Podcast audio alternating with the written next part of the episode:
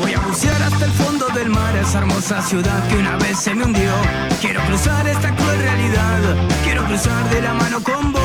Quiero zafar del estado del consumo. Amigas y amigos, arrancamos el segmento cuestionando con el señor Beto Reimunde. Gonzalo, ¿estás listo? Listísimo. Bueno, vamos a darle la bienvenida entonces a él, que está ahí del otro lado, el señor Beto Reimunde, que nos va a saludar. ¿Qué tal, qué tal, qué tal a toda la audiencia linda de Uno Nunca Sabe? Decíbese la voz, ¿cómo están amigos? Qué alegría poder comenzar en esta mañana de martes quien les habla comenzar, porque yo sé que ustedes ya comenzaron hace rato. Bueno, una edición más de este Cuestionando. ¿Cómo anda Gonzalo? ¿Cómo le va Angelito? Bienvenidos. ¿Cómo anda? ¿Todo bien? Muy bien, estamos espectacular. Qué bueno tenerte acá. Sí. Sí, sí, se ve muy lindo, se ve bien, bien. La imagen se ve muy muy apropiada para el momento y además después de toda la calibración que habíamos hecho preseteada, quedó como queríamos que quedara. Bienvenido, bienvenido a mi mundo, eh, señor Beto Reimunde. Bueno, eh, eh, me interesa mucho lo que va a decir con respecto a, que la radio resucitó, pero la tumba está llena. ¿Por qué está llena? Así que la, dejamos la, la para, para el final, ¿le parece? Perfecto, perfecto, me encanta, me encanta, me encanta. Bueno, muy bien. La radio resucitó, pero la tumba está llena. Y uno se preguntará ahí en este motor de, dudas que le surgen a uno cuando escucha algo tan metafórico, porque no deja de ser una metáfora, por supuesto. La radio resucitó, pero ¿de qué está llena la tumba? Bueno, déjeme enumerar algunos y le voy a invitar a usted, Gonzalo, y a usted, Ángel, a que puedan enumerar junto conmigo también algunas de las cosas que usted puede, puede imaginarse ¿ah? en este mundo fantástico que podrían haber en esa tumba. Por ejemplo, voy a comenzar yo y voy a tomar la palabra que recién mencionamos, que dicho sea de paso va a ser tocado, tema interesantísimo, el martes que viene. Para mí, cuando uno mira esa tumba llena, la encuentra llena de prejuicios, ¿eh? va a ser el tema de la próxima semana. ¿Mm? Una tumba llena de prejuicios. Y ahí voy dándole tiempo para que vayan pensando. Llena eh, de modos y estructuras. Una radio que resucitó y dejó la tumba llena de qué? De modos y estructuras. Modos antiguos de hacer radio. ¿Que funcionaron? Sí. ¿Que sirvieron de mucho? Sí. Estructuras que ayudaron al desarrollo y al comienzo inicial de la radio? También. Pero, pero, que ya hoy, hoy en día, ya no podrían eh, no son de impacto, hoy ya no son de consumo masivo, por lo tanto, quedaron en esa tumba llena de esas eh, actividades. Permítame un segundito aquí. Perfecto. Vamos con, otro, con, otras cosas que yo veo que quedó llena la tumba de la radio resucitada. A ver. Quedó llena de voces engoladas con sonidos de. ¿Pero por qué? Tumba. ¿Por qué quedó ¿Eh? lleno? ¿Cómo, cómo? No lo escuché, perdón. ¿Pero por qué, por qué quedó lleno mientras usted toma té? Gonzalo, ¿usted qué piensa? ¿Por qué habrá quedado lleno? Eh, ¿Lleno de qué? La Voces, ahí va, vamos ahí. Vamos al partido, estamos aquí en vivo y en directo. Lleno de, llena de voces engoladas y con sonidos de ultratumba. Voces engoladas. Sí. Quedó. Ahora lo hacemos más, ahora lo hacemos más como chiste o lo, lo hacemos, viste, como más como para sumar algo, para complementar, pero antes era, era así. ¿Puedo agregar algo más de que quedó lleno? Claro, no, de, hecho quiero que agreguen. De acentos neutros, de acentos ¿Eh? neutros quedó lleno. De acentos neutros, muy bien. Me gusta, quedó, la, tumba está llena de acentos neutros. Que es el mexicano en realidad. Claro, claro. La, la radio antiguamente, si uno no tenía una voz engolada. Bueno, el acento neutro aplica mucho para el lugar donde vivimos nosotros, eh, que es eh, la Florida en los Estados Unidos. Pero, por ejemplo, las voces engoladas se aplican mucho para las radios de cualquier país, desde cualquier país del mundo entero, ¿no? Donde antes, si uno no tenía esa capacidad de voz, ¿qué tal, amigos? ¿Cómo les va? Habla Beto Raimonde, aquí con la voz de ultratumba, ¿no? No podíamos salir a la radio. Eso quedó en esa tumba llame lo que es bueno, llame lo que es malo, bueno, eso ya es una cuestión personal. Pero ahí quedó en esa tumba, ahí las veo, las voces pobrecitas, las veo. ¿Cómo anda? ¿Eh? Pero está Quedó, está el hermano, sí, quedó Bueno, llenas de entrevistas acartonadas, esta me oh. encanta, la tumba quedó llena de entrevistas acartonadas y preguntas cliché. Oh, ¿eh? Qué lindo. Eso sí está bueno que se haya quedado en la tumba y que no salga de ahí jamás. ¿eh? La radio de entrevistas acartonadas, duras, eh, casi que estipuladas por un libreto, un libreto muy, muy escueto en creatividad y preguntas cliché. ¿eh? ¿Qué te gusta fíjate que, se volvió, increíblemente se volvió más honesto también por, por la renovación del, de la generación que está haciendo radio y demás, y por cómo somos ahora. Este, creo que estas generaciones son mucho más, eh, viste, no, hay, no, hay, tanto, tanta caja, tanto este, anticiparse a lo que va a pasar, sino ver un poco lo que pasa en el momento. Y creo que ahí en esa tumba eh, está toda esa gente que también fue muriendo, ¿no? La gente que consumía ese tipo de radio. Y lo bueno es que gente joven como nosotros y demás, que, que estamos atrayendo a gente más jóvenes para la radio, ¿no? Exacto, gracias, gracias por incluirme dentro de, lo gente, de la gente joven. Claro, no, vos estás atrayendo multitudes. Sí, sí, sí, sí, sí, igual que la que ustedes tratan bien, seguramente. no, lo, dudo, Pues mire, esa tumba está llena de esas, de esas cosas que estamos mencionando recién, lo que acaba de decir Gonzalo, y a mí me gustaría saber qué ve en esa tumba, aparte de lo que dijo del, acento neutro, Angelín. ¿Qué veo? Sí, que, quedaron ahí, que quedaron ahí, que, que la radio se fue y ellas quedaron ahí. Eh, y trato de, no mirarla, al contrario, trato de, salirme, de, estar cerca de esa tumba, no me gusta. No me gusta bueno, pero por ejemplo, el hecho de que la radio se vea también. Antes había una imaginación. Yo, por ejemplo, escuchaba, no me acuerdo cómo se llamaba. Si mi mamá está escuchando, ella sabe que escuchaba un programa, uno se imaginaba la, cara del, la de Sí. La de Y después lo veías y decías, no, yo me imaginaba otra cosa. Me imaginaba otra cosa, ¿viste? Me, me imaginaba súper buen mozo y demás. Y era, ¿viste? Eh, nada que ver, eh, no, tenía nada que ver, pero tenía una voz excelente. Entonces ahora creo que también por eso mismo se volvió más honesto, porque ahora ves todo, ves por, por las redes sociales ves todo. Pero te decía que me alejo de la tumba, Beto, porque es de esa tumba, porque parece como que hay una mano que te quiere meter ahí adentro, ¿viste? Como que te quiere arrastrar a decirte, no, todavía, todavía estamos en el presente. Y vos decís, no, salí de acá, eso ya pasó, eso ya no existe. te hagan cerrar la tumba.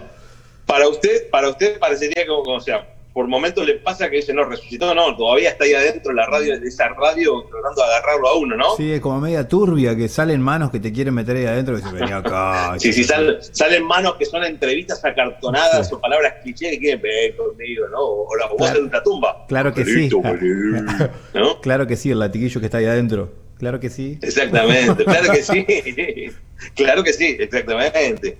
Y exactamente también es otro platillo. Bueno, muy bien. Esta, esta forma de, comenzar este segmento no va a ser tan oscuro, no se preocupen porque no tiene la tendencia de, ponerle oscuridad a, este, a este programa, ni mucho menos a la radio, por supuesto. Pero sí es una manera bastante interesante de poder despertar algo. Y de ahí vamos a hacer un vuelco y un giro a una pregunta que le quiero hacer a ustedes dos, muchachos, y por ende a la audiencia ¿Por qué se está creando en este momento tanto podcast? De hecho, lo mandé en el informe de producción que lo mandé anoche al, correo electrónico de ambos. Lo preguntaba, ¿por qué se está creando tanto podcast? A ver, ¿cuál es la idea? ¿Cuál es la respuesta sin ningún tipo de, tener información eh, sustentable? Una, respuesta como usuario común, a nivel usuario, a mí tanto si me Gonzalo como Ángel. Si me preguntas eso es porque el, usuario, sí, la audiencia eh, ahora elige en el momento en el que quiere escuchar las cosas, por eso el éxito de, YouTube, eh, que cuando te perdés algo no importa, porque lo ves cuando, quieras, gracias a que alguien lo carga en una nube o en la, en la red y lo puedes ver cuando quieras. Bueno, pasa lo mismo con los podcasts. No tenés que ir pendiente al programa que sale a tal hora, sino que escuchás ese podcast en el momento que vos querés, lo frenás, te bajás a hacer algo del auto, digo, volvés, seguís escuchando o lo escuchás mañana. Entonces creo que esa es la, facilidad que brinda el, podcast y eh, ha redescubierto una nueva manera de escuchar audios, como en vez de en vivo, grabados y cuando quieras. Sí, yo creo, creo sumándome a lo que dice Angelito, creo que también eh, en esta era estamos todos muy autogestionados, ¿no? que nos gusta generar contenidos y con nuestras redes sociales y demás, sin una plataforma debajo este, o por encima. Entonces me parece que también te, permite eso, ¿no? Una manera más de expresión eh, y que, no, que lo haces cuando vos querés. Eh, otra. Bien. Podés, por ejemplo, en el caso de los que hacen podcast, podés hablar de lo que quieras sin estar debajo de una línea. Eso, eh, que, te digan, lo que decíamos recién, de la tumba está llena, bueno, de esas manos que te quieren decir cómo tenés que comunicar o qué es lo que tenés que comunicar. Bueno, el podcast te da la libertad como productor de hablar del tema que vos quieras. Exactamente, sí, bueno, coincido, coincido en esta, en esta ocasión, no siempre es así, pero bueno, coincido con lo que acaban de comentar eh, ustedes dos muchachos. Y también hay que agregarle, yo le voy a agregar, de que en mi opinión eh, se está creando tanto podcast porque desde que empezamos la pandemia, por ende automáticamente la cuarentena, el crear audio ha sido la herramienta, eh, una de las herramientas más poderosas para expresarse. Y digo crear audio porque no todos son buenos, por ejemplo, escribiendo y a la vez son creativos escribiendo. No todos son buenos. Llámelo porque tal vez no era la, mejor materia que le iba en la, escuela eh, el idioma español, llame porque es una persona que tiene tendencias faltas ortográficas, entonces uno lo, lo entiende eso, y dice, bueno, yo no soy bueno escribiendo, no soy tan creativo. O también hay gente que no tiene la capacidad avanzada de herramientas de video, como puede pasarle a traer un ejemplo, no sé, a Nico Evans, que es un hombre que te agarra un video así nomás y te crea una, una historia que todo el mundo la quiere mirar. Bueno, no todos tienen esa capacidad de avance tecnológico en video y tampoco tienen toda la visión fotográfica para hacer impacto en Instagram, pero sí la gran mayoría de nosotros, salvo alguna discapacidad, que no viene el caso, eh, tenemos la posibilidad de grabar un audio, porque en el audio expresamos, y de ahí es, la opinión, vuelvo a reiterar, el crecimiento y el desarrollo del podcast en este momento que está de auge. Ahora, otra pregunta que quiero generar, y esto es una mesa de debate, así que discutamos tranquilos, café de por medio y, con la eh, supuesta mamá de Luis Miguel escuchando en Roma. Ahora el podcast afecta o eclipsa la radio? Para mí no. no, para mí no. Para, mí no, es otra manera. O sea, es como hacer gimnasia. Vos podés correr o hacer crossfit. Eh, las dos te ejercitan. Eh, Bien, buen ejemplo, mire este. ¿Alguna de las dos las ha hecho usted en persona o la está tirando porque su esposa es atlética? No, no, no, no. yo, yo he corrido, CrossFit ni loco. Pero eh, tienen diferentes. O sea, un podcast no te da la intensidad que te da la radio en vivo. El, la adrenalina que genera el hecho de lo que estamos hablando ahora, de querer meter una idea en cierto tiempo. El podcast por ahí es más libretado y es más pensado o no. Eh, pero creo que son parecidas, pero eh, diferentes en el hecho de que generan otras cosas. Bien, entonces para usted, Ángel, la radio no, es eclipsada por, bajo ningún concepto por el podcast. al contrario. Y para Gonzalo parece que igual, ¿verdad? Sí, igual, igual. Y creo que también las radios a su vez sacan, sacan podcast y hacen contenidos también para los podcasts. Entonces me parece que, que supieron agarrarse. Perfecto. Bueno, eh, volvemos, coincidencia. A ver, besito de coincidencia. No, ahí está. ¿Por qué? Porque mi opinión es también la misma. Rotundamente no. El podcast no afecta ni tampoco eclipsa a la radio, bajo ningún concepto. Pero, pero, sí el podcast considero que es un hermano menor.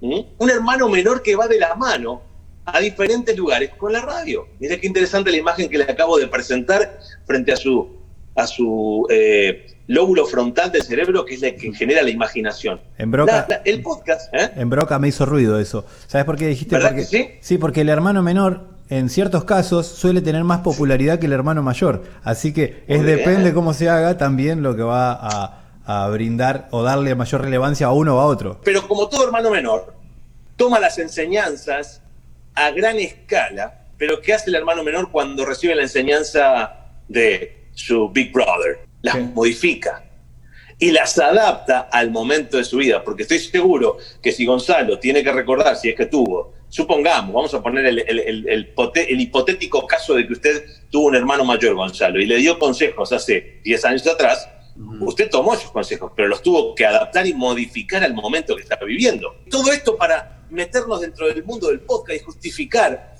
que el podcast no es el enemigo de la radio. El podcast mm. es simplemente el hermano menor. Pero, como bien dijo Angelín, cuidado que muchas veces el hermano menor se puede transformar en el más popular que el mayor. Porque el mayor ya vivió su vida adolescente, ya maduró y ya ahora va caminando tranquilo y firme por la radio. ¿Alguien tiene duda de que la radio camina firme, segura y camina estable? No. Pero sin embargo el podcast viene con ese empuje. Porque el oyente que, está eh, sintonizando tal vez dice, tiene razón, yo creo, me, atrevo a pensar que dice, tiene razón Beto, no todos somos buenos escribiendo, yo no soy bueno tal vez editando videos, tampoco soy un excelente fotógrafo, pero sí soy muy bueno hablando y expresando mis ideas. Y entonces, ¿dónde poder poner ese, esa expresión, dónde, depositar todo ese deseo de, de, expresarme en un podcast. Y para eso, ya para cerrar por los minutos finales, tengo un aporte. Hoy no son cinco puntos de solución ni de conclusión, sino que son cinco puntos del aporte para el día de hoy. ¿Qué le parece? A ver. Rapidito, lo hacemos rapidito. Dale. Bien. Punto número uno. Si vas a crear un podcast, no importa si has estudiado años de carrera de comunicación, tenés el derecho a hacerlo y que nadie te lo quite. Punto número uno, busca el nicho a quién va dirigido tu contenido. Tu contenido tiene que ir a un nicho, un nicho específico. Un nicho es el lugar donde vas a apuntar tus armas, ya sea que vas a hablar de economía, ya sea que vas a hablar de comida, ya sea que vas a hablar de, no sé qué, tu podcast va a ser de comedia, de humor, de finanzas. Tiene que tener un nicho, porque el podcast trabaja de esa manera, con nichos específicos. Bien, punto número dos. Busca las condiciones mínimas que puedas tener, técnicas, para un buen sonido, que más o menos a moneda americana, con unos 250 a 300 dólares, ya puedes comprarte un buen micrófono con un buen cable y tal vez alguna buena tarjetita de sonido para grabar tu podcast. Punto número 3. Arma tu guía con puntos y una lista de temas a tocar en el podcast. ¿Por qué? La improvisación es complemento, recuerda, ¿eh? la, la improvisación es complemento, no es la base de tu podcast. No puede uno, yo recomendaría que no salga a abrir el micrófono y hablar lo que se le viene a la cabeza, salvo que tenga la capacidad, que hay muchos que la tienen, pero no es un don para todos, de la improvisación instantánea. Entonces yo recomendaría armar una guía con puntos. Yo la armo y me considero una persona que me gusta improvisar, pero también tengo mi guía que es la base y sobre eso puedo lograr la improvisación y creo que sale un producto mejorado. Vamos con el punto número cuatro, usar la plataforma o una plataforma que te ofrezca la distribución de todas las bases básicas de podcast, como por ejemplo Spotify, Apple Podcast, Google Podcast, Pocket Cast, que es otro que se dedica también, es una aplicación que se dedica a tener todos los podcasts en un solo lugar. Bueno, usa una aplicación que pueda distribuirlo rápidamente y sin, tanto, sin tanta historia de conocimiento técnico. Por ejemplo, yo le voy a recomendar una que la usamos muchos, y es Anchor. Sí, Anchor, sí. ¿Eh?